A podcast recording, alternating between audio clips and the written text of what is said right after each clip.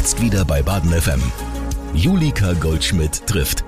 Am 24. Februar hat das russische Militär die Ukraine angegriffen. Seitdem herrscht dort ein entsetzlicher Krieg. Die Welle der Hilfsbereitschaft ist groß. Auch von Baden aus waren schon zahlreiche Konvois unterwegs, um Hilfsgüter in die Ukraine zu bringen und Flüchtlinge nach Deutschland in Sicherheit zu bringen. Nicole und Philipp aus Freiburg sind bei einem dieser Konvois mitgefahren, haben ihn mitorganisiert. Wie seid ihr beide denn dazu gekommen? Über den Simon Waldenspul letztendlich. Er war so derjenige, der das hier in Freiburg aktiviert hat. Mhm. Am Anfang habe ich mich nur als nur als Fahrer gemeldet. Okay. Und äh, plötzlich war ich halt mittendrin und auch bin es auch gerne. Also ja. Ihr habt binnen kürzester Zeit ein wirklich großes Netzwerk an den Start gebracht. Philipp, du kommst aus welcher Ecke? Ich leite die Bahnhofsmission in Freiburg mhm. und äh, einer meiner größten Arbeitsschwerpunkte ist Netzwerken und ja. äh, am Anfang war es eben so, dass Simon auf mich oder ich auf ihn, ich weiß es gar nicht mehr genau, zugekommen bin und ähm, ich noch als Bahnhofsmission so halb agiert habe mit und mhm. ähm, organisiert habe, dass ein Spender von uns, ein großer Edeka-Händler in Freiburg, ähm, uns unterstützt hat bei der ersten, bei dem ersten Konvoi, mhm. wo Nicole mitgefahren ist und ich eben nicht, ähm, im okay. Hintergrund mit organisiert habe und ähm, jetzt ist es für mich aber eher ein Ehrenamt, hat jetzt mit der Bahnhofsmission nichts mehr zu tun und ähm, wir arbeiten in der Bahnhofsmission mit vielen vielen Ehrenamtlichen, warum soll dann nicht der Leiter auch mal ein Ehrenamt machen, dachte ich. Es braucht natürlich unglaublich viele helfende Hände, um so einen Konvoi auf den Weg zu bringen, im wahrsten Sinne des äh, Wortes. Das ist in eurem Fall aber auch alles wirklich sehr schnell gegangen, oder? Also am 24. hat dieser Krieg angefangen. Wann habt ihr euch auf den Weg gemacht? Zum ersten Mal? Genau, ja, am Weltfrauentag habe ich den Simon getroffen und zwei Tage später, am 10. in dem Fall, sind ja. wir losgefahren. Ja. Was musste denn alles organisiert werden? Also für uns war am Anfang wichtig, dass wir Unterkünfte auch haben, dass wir es auch schaffen, die Leute hier irgendwie nach, im Nachhinein mit zu versorgen. So ein mhm. Nachsorgeteam ist dann direkt entstanden mhm. und bei unserem ersten Konvoi konnten wir hier in Freiburg alle Leute privat unterbringen schon. Okay. Und äh, jetzt wird es wahrscheinlich ein bisschen weniger, wir wussten am Anfang eigentlich alle nicht, worauf wir uns da einlassen und was da alles mitkommt. Aber es ging sehr schnell und die Hilfsbereitschaft ist enorm, auf jeden Fall. Ist das nach wie vor so oder ist es wie so oft in solchen Fällen, man merkt es ja manchmal auch an sich selbst, dass die Hilfsbereitschaft im ersten Moment auch äh, getriggert durch dieses Entsetzen und diese Ohnmacht, die jeder von uns irgendwie erstmal spürt, wenn man mit so einer Sache konfrontiert ist, dass sie dann aber in der Folge so ein bisschen abebbt, weil man sich an Dinge gewöhnt, weil man irgendwie seinen eigenen Alltag wieder in den Vordergrund rückt? Oder ist das was, was in diesem Fall nicht zutrifft? Doch, das trifft schon zu. Also es wird ähm, es wird weniger, mhm. so auch die Spendenbereitschaft. Ja. Man merkt schon ähm, eben auch die die freiwilligen Helfer an sich, die jetzt wirklich Konvois fahren, werden weniger. Mhm. Also wir kriegen schon Anrufe aus dem aus einem Lager direkt an der Grenze. Könnt ihr nicht wieder kommen, okay. weil es wär, die Leute werden mehr in den Lagern und die Freiwilligen, die Leute abholen, werden deutlich weniger. Mhm. Ähm, das merkt man auf jeden Fall. Du sprichst von Lagern. Wo sind die? Also wo ist euer Konvoi hingefahren? Wir waren jetzt zweimal in Mlyni. Das ist an der polnisch-ukrainischen Grenze. Und äh, der nächste Konvoi, der jetzt auf dem Weg ist, geht ähm, nach Bremischl. Wie äh, sucht ihr euch die Ziele aus? Also wie entscheidet ihr euch für Lager XY? Genau, also vielleicht muss man grundsätzlich sagen, dass wir eben auch durch die gute Netzwerkarbeit, eben auch durch den Simon ähm, hier in Freiburg Kontakte haben äh, zu einmal zu Amica e.V., ähm, mhm. was eine bekannte Freiburger äh, Frauenrechtsorganisation ja. ist und ähm, die wiederum Verbindungen zu Initiativen wie Seebrücke oder äh, Lifeline ähm, mhm. haben und ähm, wir vor Ort halt dann tatsächlich äh, Menschen haben, die ähm, wissen, wo Leute äh, sind, die nach Freiburg zum Beispiel wollen oder in die Richtung wollen. Das heißt, wir fahren dann nicht einfach hin und sammeln irgendwie wahllos genau. Leute ein, ja, ja. sondern es ist eben mit diesen Menschenrechtsorganisationen vorher, mit den NGOs, das ist wichtig, dass man die hat als Partner, weil man sonst eben dahin fährt fährt und äh, schnell in den Verdacht gerät, ähm, dass man irgendwie Menschenhandel betreibt oder so. Das ist ein großes Thema gerade. Ja. Und äh, da haben wir uns von Anfang an wirklich gut abgesichert und hatten da eine gute oder haben da weiterhin eine gute Zusammenarbeit. Mhm. Und ähm, ja, Das ist eine der, der ähm, ich denke, das ist einer dieser Kennzeichen der Ukra äh, Direkthilfe Ukraine, dass wir eben äh, nicht die Leute einfach nur holen und hier hinschmeißen mhm. und sagen, hier habt ihr sie und jetzt macht mal, ja. sondern dass wir eben dieses Buddy-Programm oder ähm, die Wohnungsvermittlung oder Unterkunftsvermittlung, Dolmetscher vermitteln und so weiter. Also dass wir da einfach so einen großen Überbau schaffen. Im Grunde ähm, ein Gesamtpaket. Ja, aber schon äh, mit dem Ziel, dass wir das nicht am Ende alles machen, sondern dass die ähm, Sachen gebündelt werden, dass wir so eine Art Überbau bieten können. Ähm, es ist ja auch noch geplant, einen Verein zu gründen mhm. ähm, diesbezüglich und ähm, dass man da einfach so einen, so einen Überbau schafft, wo man ähm, quasi die Netzwerke zusammenleitet. Das ist so die Idee, weil wir natürlich auch alle, muss man auch sagen, Nicole, ähm, Simon, ich, wir haben alle unsere Hauptjobs irgendwie und müssen das ja auch noch ähm, weiter und wollen die auch weiter gut machen und müssen einfach zusehen, dass äh, diese Aufgaben auf viele Schultern verteilt werden. Die Schultern waren zumindest im ersten Moment auf jeden Fall da. Ihr habt teilweise wirklich auch prominente Unterstützung bekommen. Wer sind die Leute, die im Hintergrund helfen? Also bei der Badischen Zeitung ist eben äh, der James Röderer ganz nah mit uns ähm, am Arbeiten. Ja, wir haben Unterstützung bekommen vom SC Freiburg, vom EHC. Die haben uns ihre Busse inklusive Tankkarte mitgegeben. Edeka Barwig ist äh, ein guter Partner, guter Unterstützer. Ähm, es gibt viele Privatinitiativen natürlich. Ja. Die Politik interessiert sich für uns inzwischen. Da kommt ganz viel. Also wir haben auch in, in unserem näheren Organisationsteam ich glaube, jetzt so ziemlich alle Parteien vertreten, mhm. die einfach sagen, ja, ich mache auch mit. Vielleicht äh, nennen müsste man nochmal die Busunternehmen, finde ja. ich. Weil ich meine, klar, am Ende ist es ähm, mit kleinen Transportern dahin zu fahren eine sehr müßige und ja. auch teure und äh, auch unökonomische Sache am Ende. Ne? So Und äh, diese Busunternehmen, die verschiedenen, die da äh, sich dran beteiligt haben, Bühlerreisen, Rastreisen, Österreicher, Österreicher ist der, der ja. jetzt heute fährt und mhm. ähm, genau, also. Und das heißt, die müssen ja dann wahrscheinlich auch Fahrerinnen oder Fahrer stellen, weil so einen großen Bus darf ja nun nicht jeder fahren, ne? Genau, also die stellen in der Regel ähm, Fahrer. Jetzt beim aktuellen Transport ist es ganz interessant, da haben wir einen Fahrer von der Firma Östreicher, eben von dem Busunternehmen, und einen Fahrer, der über unser Netzwerk tatsächlich ähm, da dran gekommen ist und den wir erst, glaube ich, in Karlsruhe steigt dazu. Okay. Und das ist auch wieder ein schönes, äh, schönes Zeichen, ähm, dass diese Netzwerkarbeit da wirklich gut funktioniert und äh, dass der Busunternehmer auch sagt, ja klar, ich lasse auch einen mhm. Busfahrer fahren, der nicht in meinem Unternehmen arbeitet. Ne? Das ist ja auch nicht selbstverständlich. Da geht es einfach um ja. die gemeinsame Sache, genau. ums Helfen, genau. um äh, schnell und effizient handeln zu können. Ich möchte auch an dieser Stelle nochmal ein Shoutout an die äh, an den Ukraine-Hilfskonvoi BW ähm, David und so, mit denen haben wir die erste Tour gefahren. Das war mit einem Bus von Petrolli Reisen aus Fischbach. Das war unser Starter-Netzwerk eigentlich, weil die haben vor Ort schon ihr, ihr Ding irgendwie gehabt und da durften wir halt den ersten Konvoi mitfahren mhm. und haben da natürlich wahnsinnig viel Erfahrung auch gesammelt für unsere eigenen Konvois dann. Also ihr seid quasi aus denen herausgewachsen sozusagen. Ja, oder? die erste Tour war gemeinsam okay. und dann haben wir gesagt, okay, wir machen das äh, selber. Wir haben jetzt schon so ein bisschen drüber gesprochen, dass ihr natürlich auch Menschen aus der Ukraine mit nach Deutschland, mit nach Freiburg gebracht habt. Ihr habt auch Dinge in die Ukraine gebracht. Was war da alles im Gepäck? Es waren medizinische Hilfsgüter vor allen Dingen, mhm. ähm, Lebensmittelspenden, aber auch ähm, viel Babynahrung mhm. und äh, Windeln, also so viele Hygieneartikel, die wir da tatsächlich dann direkt ins ins Lager gebracht, also in dieses Geflüchtetencamp gebracht haben. Mhm. Dieses Camp liegt kurz hinter der ukrainischen Grenze. Da kommen quasi die ersten an. Wenn man jetzt die Zahlen gerade sieht, äh, Polen alleine hat im Moment, glaube ich, 2,4 Millionen Menschen schon aufgenommen erstmal. Und ähm, da sind einfach in einem riesen Einkaufszentrum, so muss man sich das vorstellen. Und äh, da, hm, weiß ich nicht, leben, würde ich sagen, locker an die 1000 Leute oder mhm. mehr drin. Mhm. Äh, Feldbett an Feldbett und die müssen versorgt werden. Die müssen äh, mit Lebensmitteln versorgt werden. Die müssen mit Hygieneartikeln versorgt werden. Das heißt, ähm, das sind dann auch Hilfsgüter, die wirklich direkt ankommen und nicht irgendwo ähm, am Straßenrand landen oder so, ja. weil das ist ja eine Problematik, von der man mittlerweile auch schon gehört hat, dass Helfer enttäuscht sind, dass sie da hinkommen und irgendwie ganz viel Spendenartikel da sind mhm. und äh, viel zu viel.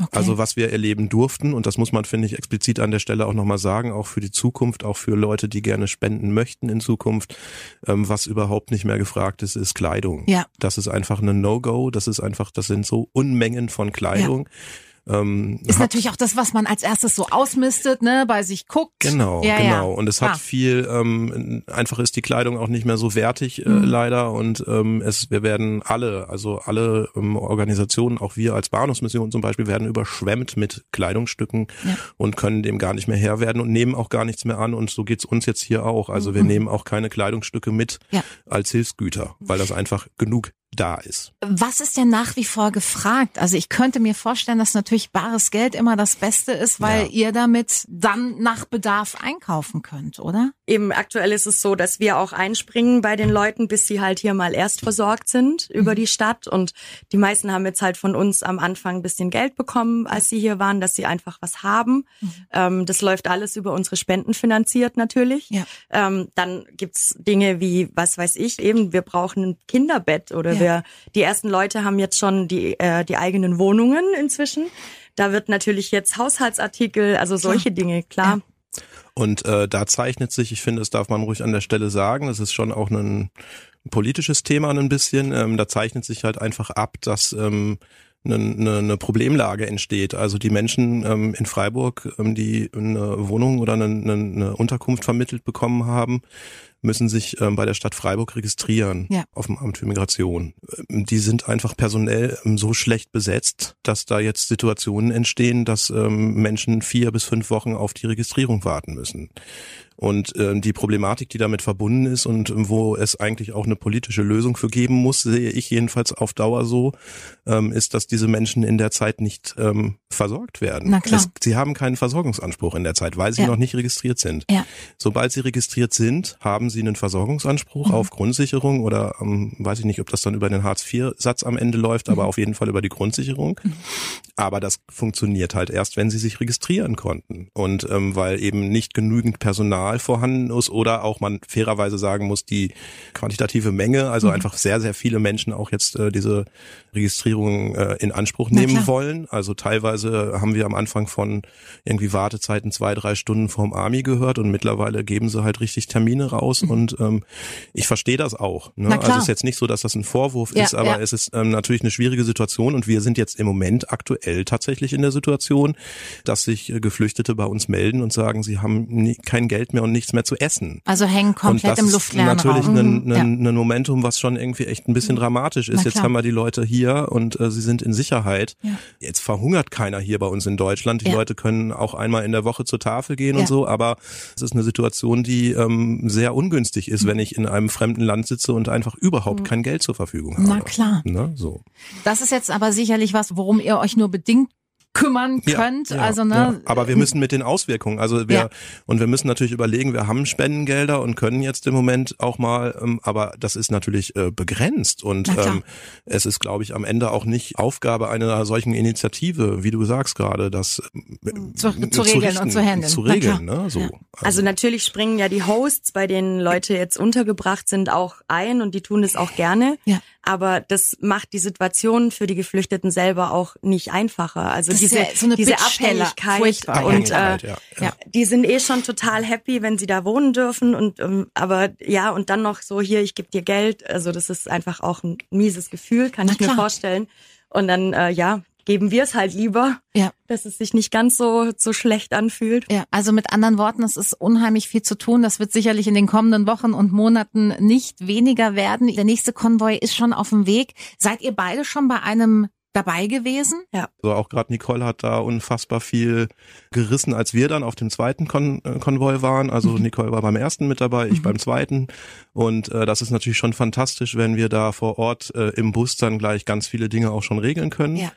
Ähm, das ist sehr, sehr wertvoll und äh, da freue ich mich jetzt auch beim aktuellen Transport drauf, ähm, den ich ähm, quasi als Reiseleiter übernehme, Okay. ähm, dass wir eben diese Möglichkeit haben, ständig in Kontakt Ja. zu bleiben ähm, mit der Base in Freiburg sozusagen Ja, und ähm, Sachen klären zu können. Ne? Also ich könnte mir vorstellen, das wird wahrscheinlich mit jedem Konvoi, zumindest was die Abläufe angeht, auch einfacher, weil man ein eingespieltes Team ist, weil man weiß, worauf es ankommt, oder? Und nicht mehr so ganz ins Ungewisse fährt, oder? Also es ist, ähm, es wird, glaube ich, von Mal zu Mal etwas professioneller vielleicht. Ja. Aber es gibt natürlich einfach so Unwägbarkeiten, die ähm, auch krass sind. Also vielleicht als Beispiel bei dem zweiten Kon Konvoi, wo wir mitgefahren sind, sind wir dann mit drei Bussen gefahren. Das war natürlich schon äh, deutlich mehr, glaube ich, als beim ersten. Da seid ihr mit einem oder? Äh, beim ersten waren wir ein Reisebus, und der Petrolli eben drei, und äh, drei Kleinbusse. Genau. Mhm. Und in diesem Fall jetzt beim zweiten waren wir drei Reisebusse und fünf, äh, fünf Kleintransporter. Wow. Das und war ein wirklicher Konvoi dann. Das war ein richtiger Konvoi und ja. das war natürlich auch schwer, das dann irgendwie ähm, zu handeln. Mhm. Ne? Einfach. Wie, wie macht man das? Also auf der Strecke?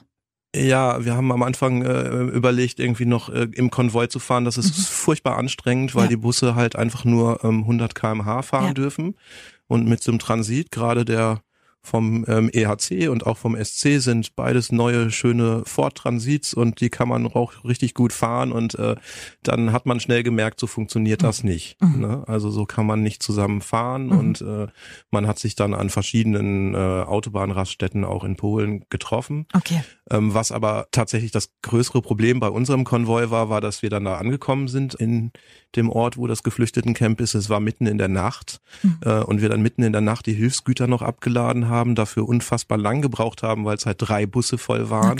Und äh, das hatte dann aber zur Folge, wir haben die Busse da stehen lassen, die großen Reisebusse. Die Busfahrer müssen äh, eine Lenkpause einhalten. Ja. Das ist ganz wichtig. Zehn Stunden darf der Bus nicht bewegt werden. Mhm.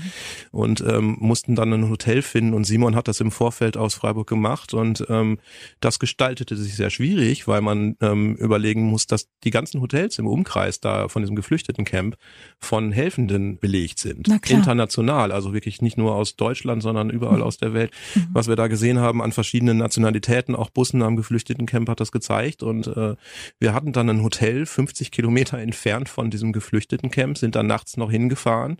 Und das andere Hotel war einfach, wir hatten uns so spät bei denen gemeldet, die haben sich nicht mehr gemeldet, haben nicht mehr abgenommen. Mhm. Und wir waren dann zwölf Leute, nee, 18 Leute für zwölf Betten in das dem Hotel. Das geht sich nicht aus. ähm, und das naja, war schon Philipp ziemlich. und Simon lagen auf dem Boden. Ja, tatsächlich. Also der Simon und ich lagen auf dem Boden. Ähm, zwei andere haben sich zu zweit ein, ein kleines Bett geteilt. Wir haben zu sechst in einem Dreierzimmer geschlafen. Ähm, aber irgendwie war das auch ein Spirit dabei, Na, der das klar. auch irgendwie ähm, ähm, erträglich gemacht hat ja. tatsächlich. Ne? Wir waren alle total erschlagen am nächsten Morgen.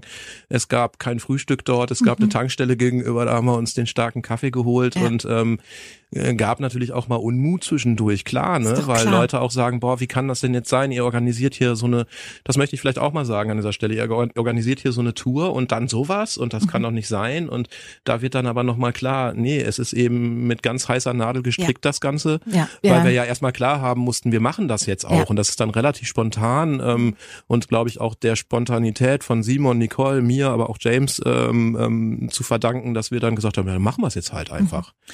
Und aber auch ein bisschen bisschen naiv, muss man ja auch sagen. Aber ich glaube, anders ne? geht's ja nicht, oder? Hm. Wenn du vorher jede Eventualität durchdenkst, dann kommst du ja wahrscheinlich ganz schnell an den Punkt, wo du sagst, ja, es wird nicht funktionieren. Hm. Irgendwo kommt ein Riesenproblem auf uns zu und lass es mal lieber bleiben.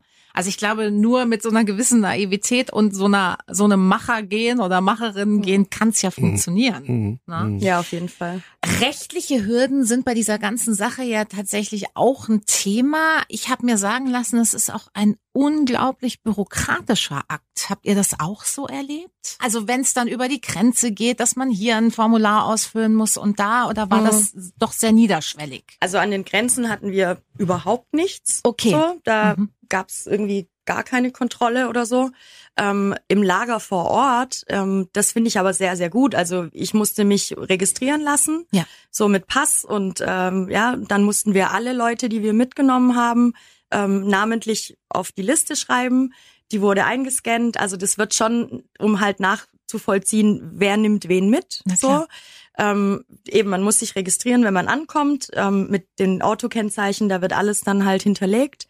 Und wenn man rausfährt, wird es eben alles nochmal kontrolliert und dann darf man erst das, das Gelände verlassen. Mhm. Ähm, weil eben halt vor Ort schon ziemlich viel Mist lief am Anfang mit irgendwelchen Menschenhändlern oder ja, Leuten, die halt dastehen und speziell auf die jungen Frauen warten und so. Mhm. Dem wird auf jeden Fall jetzt direkt vor Ort schon mal vorgebeugt. Okay. Aber so was jetzt die Grenzen und so anging, ähm, hatten wir persönlich bisher keine Erfahrung. Also was ich jetzt weiß vom aktuellen Transport ist schon, dass die ähm, bürokratischen Hürden schon höher werden. Mhm. Also ähm, man will vor Ort mehr wissen jetzt mhm. mittlerweile und äh, detailliertere Angaben auch über uns, die das ähm, organisieren. Also es reicht nicht mehr nur einer, der da irgendwie, äh, sondern das hat Simon jetzt schon klar gemacht, das wird strenger. Und mhm. ähm, ich habe die Erfahrung gemacht vor zwei Wochen, ich habe das auch als, äh, wie Nicole, als sehr positiv empfunden. Mhm.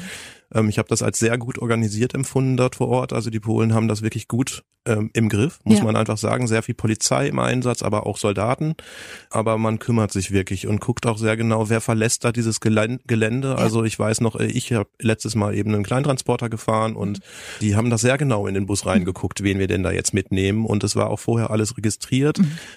Und was die Sache für uns einfacher macht, ist, dass wir nicht direkt an der polnisch-ukrainischen Grenze agieren, sondern eben in diesem geflüchteten Camps äh, die Schon Leute jenseits abholen. der Ukraine. Ähm, jenseits der ukrainischen Grenze auch direkt. Also ja. die, dieses Geflüchtetencamp da in, wo wir jetzt die letzten beide Male waren, das ist sechs, sieben Kilometer von der Grenze entfernt. Mhm.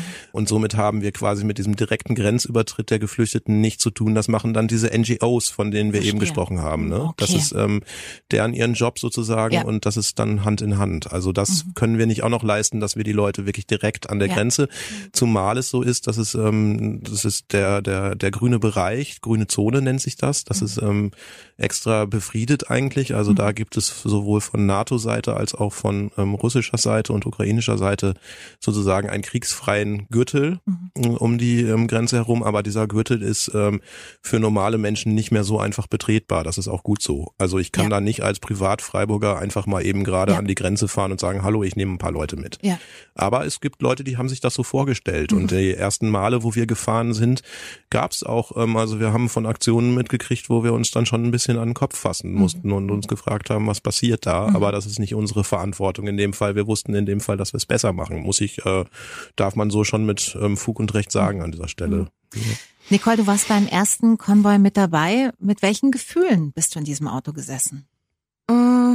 Also ich muss ehrlich sagen, das kam während der Fahrt erst. Ich habe da am Anfang nicht drüber nachgedacht. So, das war sehr spontan eben. Das hat sich am Mittwoch dann eben letztendlich definitiv äh, so herausgestellt, wir fahren am Donnerstag. Und ähm, das war morgens bei der Abfahrt noch so ein bisschen, naja, wie so ein Roadtrip vom Gefühl. Ja, ja. Und dann, je näher man aber halt nach Polen kommt und je näher man dann äh, oder durch Polen durchfährt, dann wird's einem so langsam klar, was mache ich hier gerade mhm. überhaupt. Ähm, ja, also wir wussten ja eben nicht, worauf wir uns einlassen und ähm, ja, ich hab, ich glaube, hätte ich eben, wie du vorher gesagt hast, drüber nachgedacht, hätte ich es vielleicht nicht gemacht. Mhm. So, also jetzt bin ich ganz bewusst wieder dabei, wenn wir fahren ähm, nächste Woche. Aber am Anfang war einfach, ja, okay, machen wir. Und äh, die Gefühle kommen dann erst währenddessen oder auch an der Grenze. Also da hat's, äh, glaube ich, jeden von uns, als wir dann vor Ort waren, mal kurzzeitig erwischt, so, mhm. dass es einfach über einen auch hereinbricht, diese ganzen Eindrücke und so. Ähm, aber letztendlich ist man so im Tun und im Machen mhm. und ähm, das, ja. Ein Funktionieren. Ja. Hast du das auch so erlebt, Philipp? Ja, also ich ähm, finde, was man nochmal betonen muss, ist, dass es natürlich schon auch ein emotionaler Stress ist, ziemlich für Eben. alle Beteiligten. Na klar. Ähm, weil wir haben einerseits die Bilder, die wir im Kopf haben und die wir in den Medien jeden Tag herum die Ohren geworfen kriegen, wie mhm. schlimm das Leid ist und mhm. ähm, andererseits ähm, kommt man dahin und will aber auch nicht, ähm, also sind tatsächlich auch moralische Fragen, die sich da auftun für mich. Ähm, ich würde uns zum Beispiel nie als Retter bezeichnen oh. oder so. Also am Anfang hieß es mal, ähm, wir fahren dahin, um Menschen zu retten. Also mhm. wir haben das nie gesagt, aber über uns hat man das gesagt. Ja. Und ähm, wir haben uns da schwer gegen gewehrt. Mhm. Also wir retten die Menschen nicht, sondern wir helfen ihnen bei ihrer Flucht. Ja. So, ne? Das ist das eine. Ähm, und das andere ist, dass man natürlich Bilder sieht und auch Situationen sieht, die einen mitnehmen. Ähm, ich aber auch die Erfahrung gemacht habe, dass man da in Polen gar keine Zeit für hat, ähm, mhm. sich da groß Gedanken drüber zu machen, weil wir wirklich unfassbar viel dann da vor Ort ähm, organisieren müssen, bis wir die Leute alle im Bus haben, auch ja. eben durch diese genannten ähm, bürokratischen ähm, ganzen Sachen, die man mhm. da auch ähm, erfüllen muss. Und ähm, dann ist das natürlich schon so, dass man da zu dem Zeitpunkt keine große Zeit dafür hat. Und so ist es mir zumindest ergangen und ich weiß das von Nicole auch, dass es ähm, äh, einen Tag später dann losgeht. Und ich kann mich noch ganz gut erinnern, beim ersten Transport ähm, war ich eben ja nicht dabei und war so im, im, im Background und ähm, war dann aber dort, als die ähm, angekommen sind in der Rempartstraße und ähm, habe mich noch hingestellt. Da kam dann der Sozialarbeiter in mir durch und ähm, habe äh, zu den Kollegen, Kolleginnen, Mitfahrerinnen gemeint, ich hoffe, ihr seid jetzt die nächsten Tage nicht alleine. Einer hat mich ein bisschen doof angeguckt, so nach dem Motto, warum so? Mhm. Und weil ich glaube halt einfach, dass man dann doch viel verarbeiten muss. Ja. Und mhm. ich glaube, den meisten ist es auch so ergangen. Also jeder hatte so seine Phase, auch ich äh, danach. Was mich ähm, sehr getriggert hat, war weniger dieses äh, das Leid der Leute vor Ort, weil das konnten wir ja mildern, indem wir sie mitgenommen ja. haben. Was mich sehr getriggert hat, waren diese ganzen Panzerkolonnen auf, auf der Hinfahrt mhm. ähm, in die äh, nach Polen ähm, wo einfach sehr viel schweres Kriegsgerät ähm, Richtung Osten verschafft wird und was einfach nur zeigt, das ist ja noch lange nicht äh, fertig, das Ganze da, sondern das geht jetzt immer weiter. weiter. Und ähm, also ich bin so ein Kind der 79er Jahre und äh, habe den, hab so noch die letzten Züge des Kalten Kriegs mitbekommen und das hat mich schon äh, erinnert daran, wie das war, wenn die ähm, Amis oder die Engländer bei uns vor der Haustür mit ihren Panzern langgefahren sind. Und ähm, ich hatte ehrlich gehofft, ich bin Vater einer zwölfjährigen Tochter und ich hatte ehrlich gehofft, dass ich ihr das ersparen kann ja. irgendwie. Aber auch das ist jetzt Thema mittlerweile. Ne? Und ähm, schade. Nicole, Philipp hat gesagt, er hofft, dass niemand, der beim ersten Konvoi dabei war, alleine sein wird in der Folge. Also hat er damit den Nerv getroffen? Hast du das auch so erlebt, dass als du angekommen bist, natürlich erstmal eine Anspannung wahrscheinlich abgefallen ist und dann die Maschinerie im Kopf losgegangen ist? Absolut. Absolut. Mhm. Ähm, ich war dann leider auch alleine danach, also weil ich äh, direkt in Isolation musste. Oh nein. Und ähm, ja, wir haben ja dann noch so ein zweites Thema. ja. Richtig. Bin, wir sind samstags zurückgekommen. Sonntag war ich krank. Oh nein. Und es war klar, okay, ich kann keine Freunde treffen. Ich kann mich eben nicht von meinen Freunden auffangen lassen. Ja, ja. Natürlich haben wir Videotelefonie und so, klar, aber es ist einfach anders. Und ich habe da dann schon ziemlich viel mit mir selber ausgemacht. Ich kann das ja auch zulassen. Das ist einfach, ja. ich finde es auch wichtig. So, das ist dann einfach, dass man es verarbeitet. Und das ist halt, mein Gott, dann heul ich halt mal zwei Stunden, ist halt so. Ähm, das muss, muss, muss das raus. muss dann auch raus, auf jeden Fall, ja. Verfolgen euch diese Eindrücke und Erfahrungen jetzt in eurem Alltag oder seid ihr jetzt schon wieder so im Machen, dass das in den Hintergrund gerät? Also verfolgen würde ich so nicht sagen. Es ist natürlich sehr präsent jeden Tag. Ja. Ähm, dadurch, dass wir jetzt auch nach wie vor Kontakt haben zu unseren Leuten, die wir hier untergebracht mhm. haben, ähm, das macht es oft nicht einfacher. Also wir kriegen natürlich von denen dann auch Bilder gezeigt aus der Heimat und hier, das war mal mein Haus oder ja, eben, wir haben eine, eine Frau, die kommt aus Butcher und man kann sich vorstellen, was die Frau seit Tagen durchmacht, so. Und natürlich bleibt es, äh, ja, bleibt es an uns nicht oder geht an uns nicht vorbei. Ja.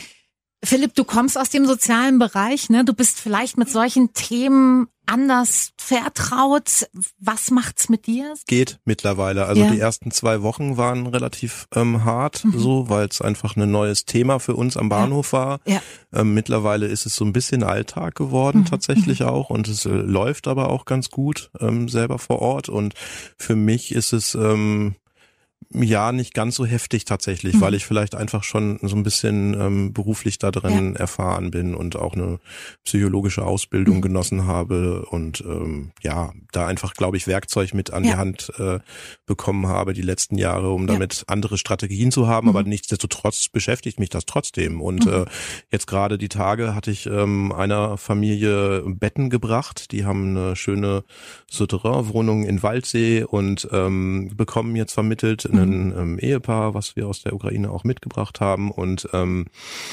wir standen dann da und sie hat sich bedankt und der Mitfahrer, der das Bett gespendet hatte, das war jetzt auch ganz nett, konnte Polnisch, hat sich gerade aber dann erst vor Ort da ähm, gezeigt und dann fingen die an zu palavern, die beiden. Und sie war natürlich sofort, ähm, also Ukrainer können oft auch gut Polnisch mhm. und ähm, war sofort erfreut, dass sie irgendwie äh, Wohlklänge gehört hat, die sie gut verstanden hat. Ne? Sie spricht kein Wort Deutsch und am Ende zeigte sie uns ein Bild, zeigte uns ihr Handy.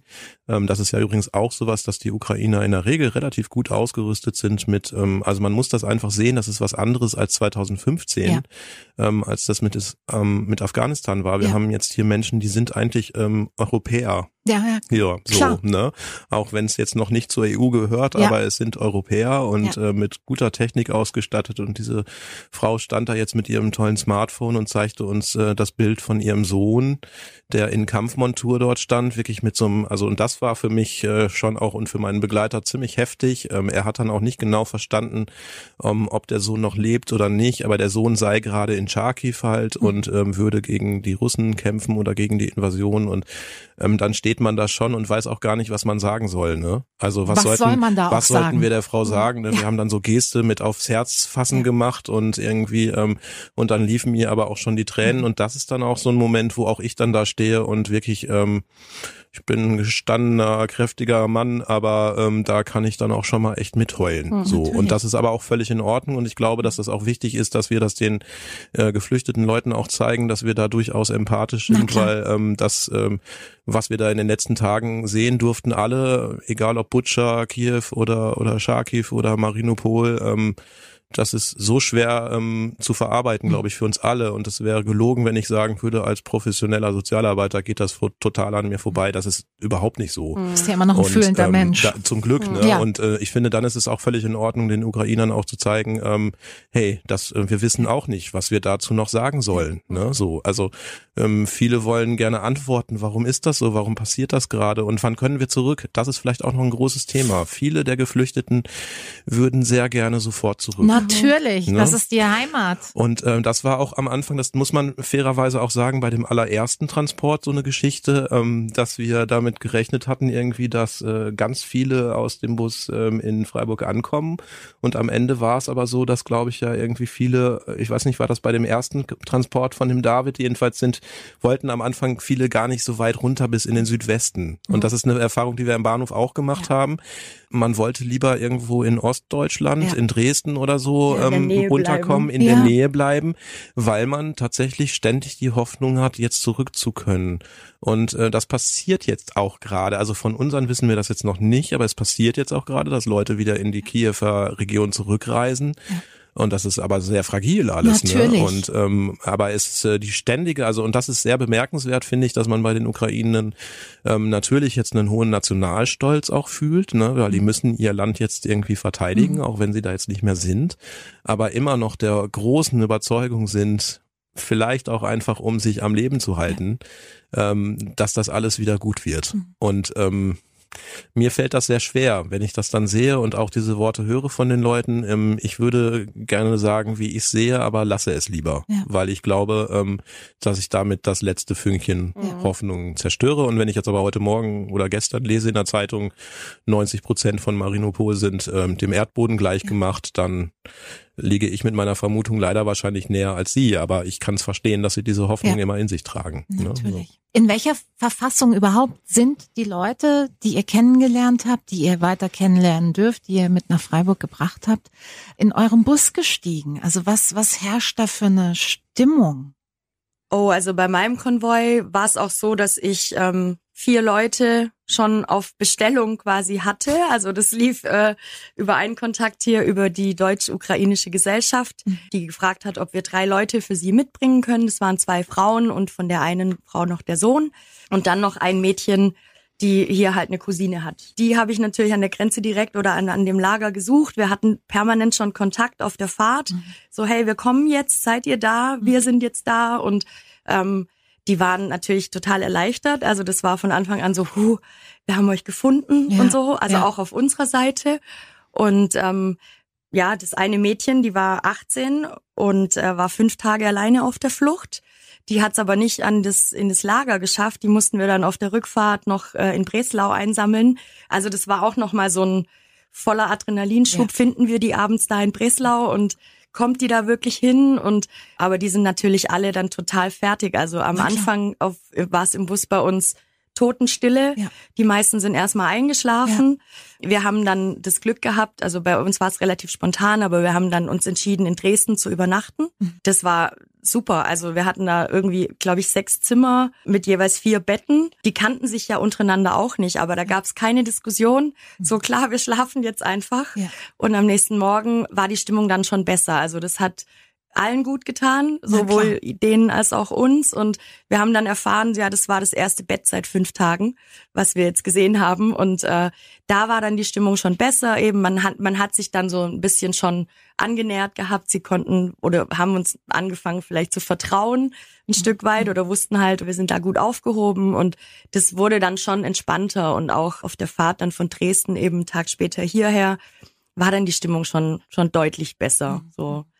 Ja. Also dann auch sowas wie eine Erleichterung oder? Mhm. Aber auch, ähm, muss man auch sagen, fairerweise auch eine große Verunsicherheit. Also wir bei dem zweiten Transport war es so, dass wir vor allen Dingen ähm, Familien der, der Roma-Ethnie hatten mhm. und die werden auch in der Ukraine sehr schlecht behandelt, mhm. auch ähm, sehen sich immer wieder äh, rassistischen Angriffen ausgesetzt.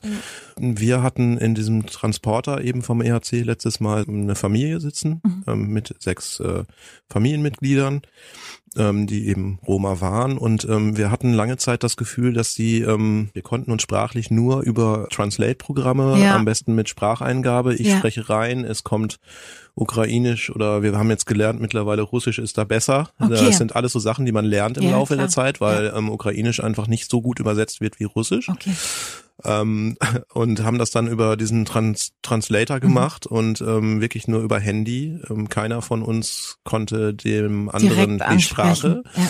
Ähm, leider konnten die auch kein Englisch mhm. und ähm, wir hatten lange Zeit das Gefühl, dass sie sehr große Angst und haben das nachher auch bestätigt gekriegt mhm. durch einen Übersetzer hatten. Das muss man sich mal vorstellen, dass mhm. wir mit denen irgendwo in den Wald fahren und sie da aussetzen oder noch Schlimmeres tun mit ihnen, weil mhm. sie wissen, dass das anderen schon so ergangen ist oder weil sie das kennen halt einfach, dass sie schlecht behandelt werden.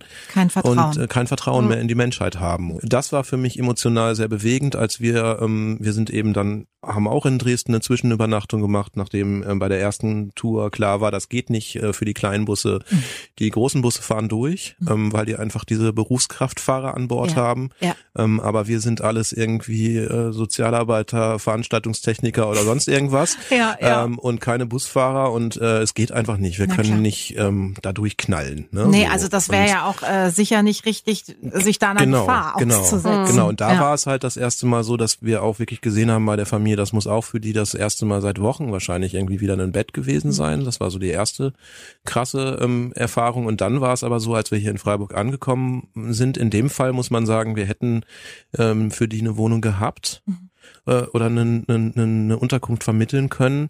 Und die hatten aber auch da Angst, dass sie da irgendwo falsch ähm, einkommen, dass sie keine Verbindung zu ihrer Community haben. Mhm.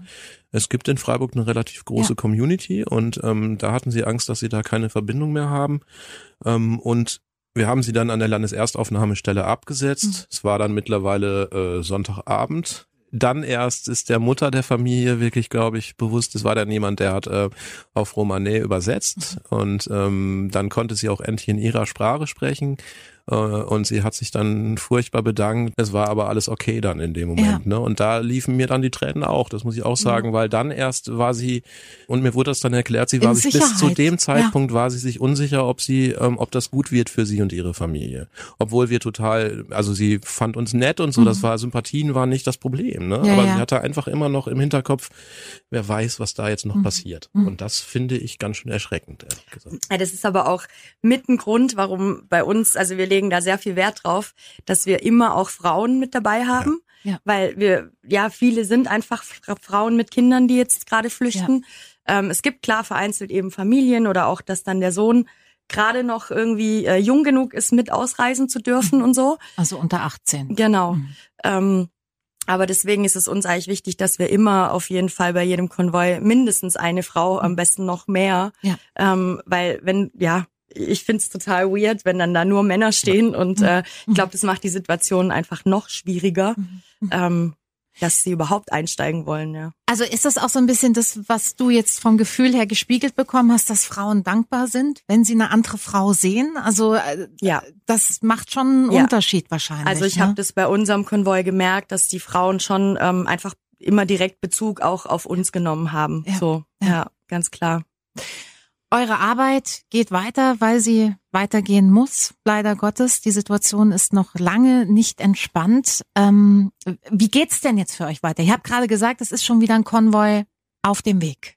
Ja, es ist ein Konvoi auf dem Weg. Das ist ein Bus, also ein Reisebus, ein Kleinbus. Bei uns läuft jetzt schon wieder glühen die Telefone eigentlich und wir gucken, okay, Unterkünfte und so. Ähm, Fakt ist, wir werden dieses Mal lange nicht alle privat unterbringen können. Mhm. Funktioniert nicht, ist aber auch so kommuniziert worden. Und letztendlich ist es so, also lieber hier in der Landeserstaufnahmestelle als dort im, im Geflüchtetenlager. Ja. Ähm, das sagen auch viele, also die erwarten das gar nicht. Ähm, und eben, wir haben jetzt vor Ort halt einen Kontakt, ähm, der jetzt schon Leute sucht. So, wenn, wenn die ankommen, werden da schon Leute bereitstehen, die mhm. wissen, sie fahren mit uns zurück. Und ähm, ja, das wird dann halt, dann geht's von vorne los. Also dann geht hier letztendlich, wenn sie ankommen, äh, am Samstag dann halt ja mit den Hosts und die Verteilung und wer holt wen ab mhm. und mhm. ähm, dann geht wieder wieder alles von vorne los. Wir gehen mit denen aufs Amt, wir haben Dolmetscher, wir ja. Philipp, du hast das ja gerade schon mal angemerkt. Ihr macht das alles natürlich im Ehrenamt. Ihr seid alle berufstätig. Wie packt ihr's? Gute Frage. Ja. ähm, also bei mir ist das so, und ich glaube, das ist auch das, was mir so die letzten Tage ähm, oder Wochen zurückgespügelt wurde von meinem sozialen Umfeld, dass ich, wenn ich für was brenne, dass ich dann einfach auch auf den ähm, Brennmodus stelle. Mhm. Und ich glaube, das geht uns allen gerade mhm. so. Und mhm. die Frage ist tatsächlich, ich finde, damit muss man sich schon auseinandersetzen, wie lange kann das auch ja. bei uns anhalten? Na klar. Und äh, auch wir dürfen uns nicht verbrennen ja. äh, oder, oder ausbrennen. Und ähm, deswegen vielleicht ein guter ähm, Ort dafür auch nochmal zu werben, dass wir natürlich, also einmal ähm, werden wir einen Verein gründen jetzt, mhm. diese Direkthilfe Ukraine Freiburg, mhm. ähm, aber auch jetzt schon vor der Vereinsgründung ist es einfach so, dass wir unfassbar viel Unterstützung immer noch brauchen können. Wir brauchen weiterhin, äh, sind auf Leute angewiesen, die uns äh, Unterkünfte für die Leute zur Verfügung stellen. Wir brauchen weiterhin Menschen, die uns beim Übersetzen helfen. Wir brauchen weiterhin Menschen, die ähm, diese Familien als sogenannte Buddies dann auch ähm, äh, betreuen tatsächlich. Also das ist äh, so eine Idee von uns, dass wir sagen, äh, die haben jemanden an der Hand sozusagen, der sich wirklich um, ähm, wo die ganzen Hilfen sozusagen ja. zusammenlaufen, okay. weil das für uns natürlich wichtig ist. Wir haben es eben schon mal erwähnt, wir müssen das auf viele Schultern verteilen. Ja.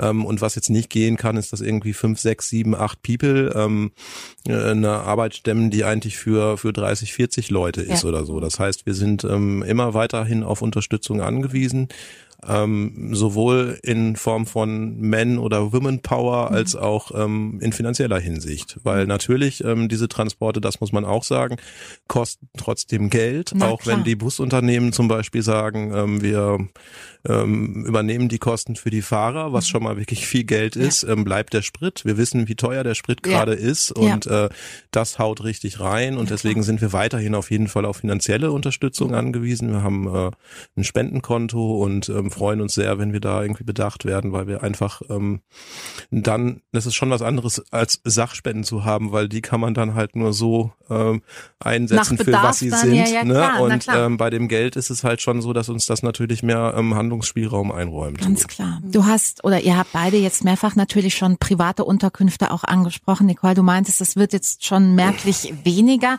Ich könnte mir vorstellen, dass viele Leute so ein bisschen unsicher sind, ah, was, was muss ich denn für Voraussetzungen bieten, um jemanden aufnehmen zu können. Da habt ihr wahrscheinlich jetzt Erfahrungen, wenn jemand so ein bisschen unsicher ist, ob das gut ist, ob das passend ist. Wie muss eine Räumlichkeit gestaltet sein?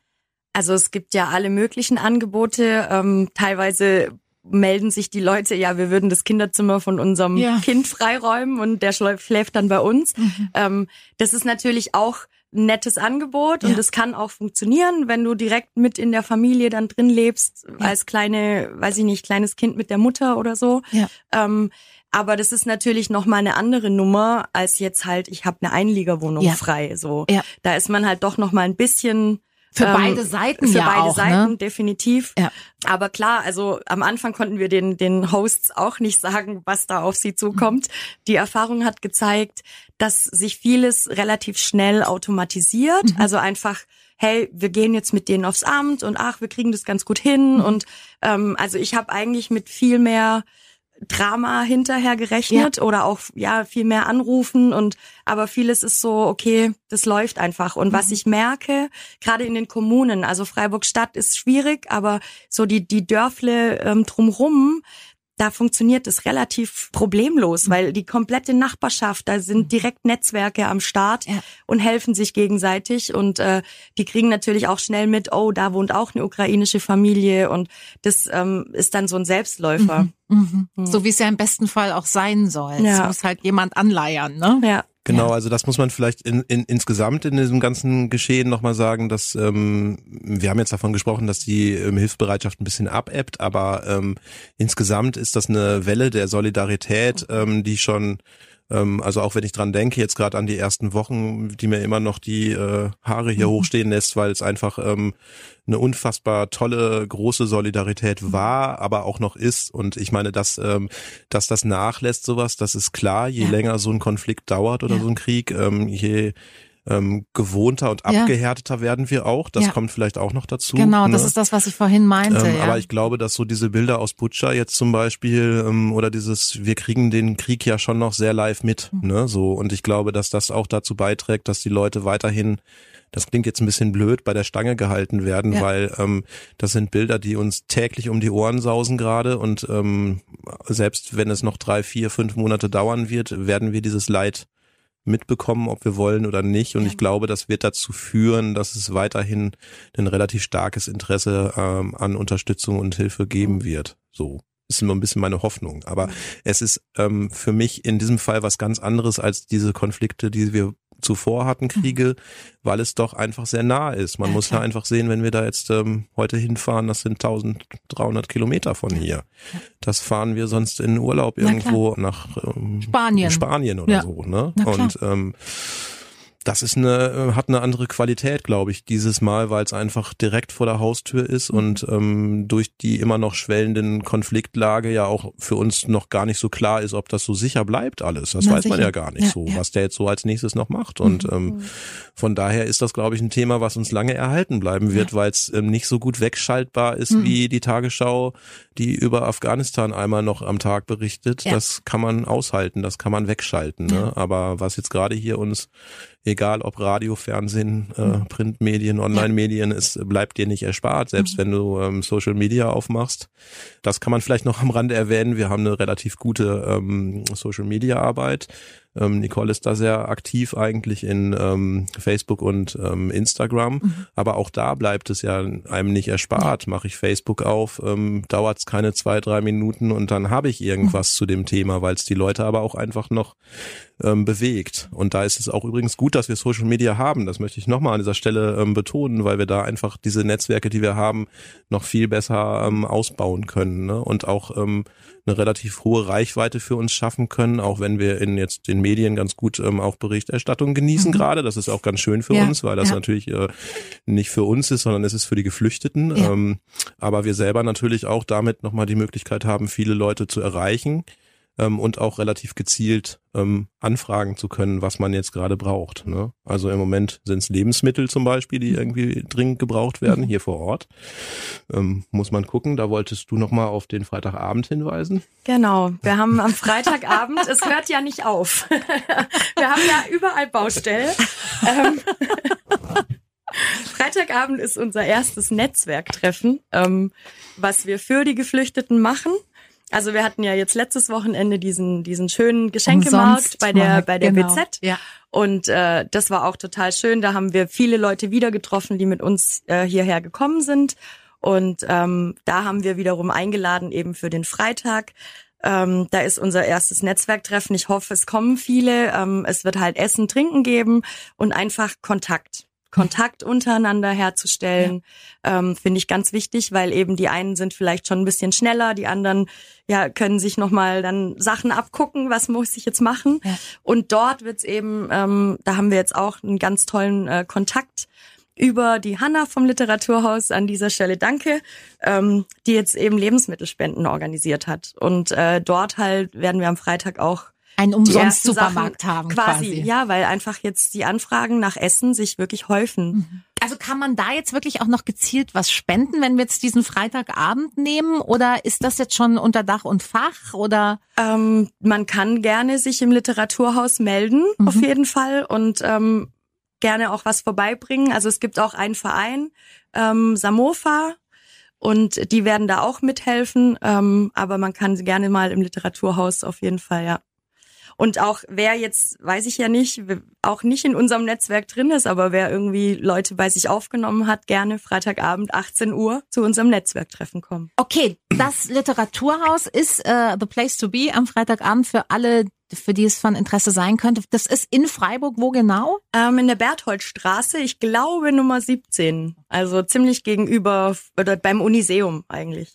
Habt ihr eine Homepage als Direkthilfe Ukraine? Haben wir.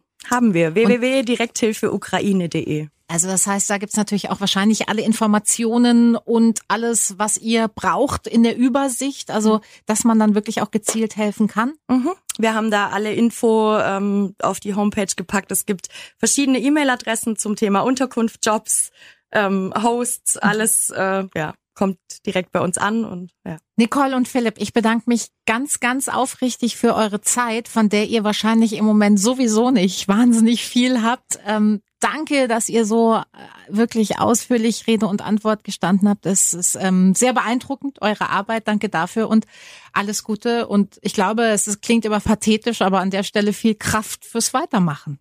Danke. Ja, danke, dass wir hier sein durften. Ja. Julika trifft. Das ist der Talk für Baden.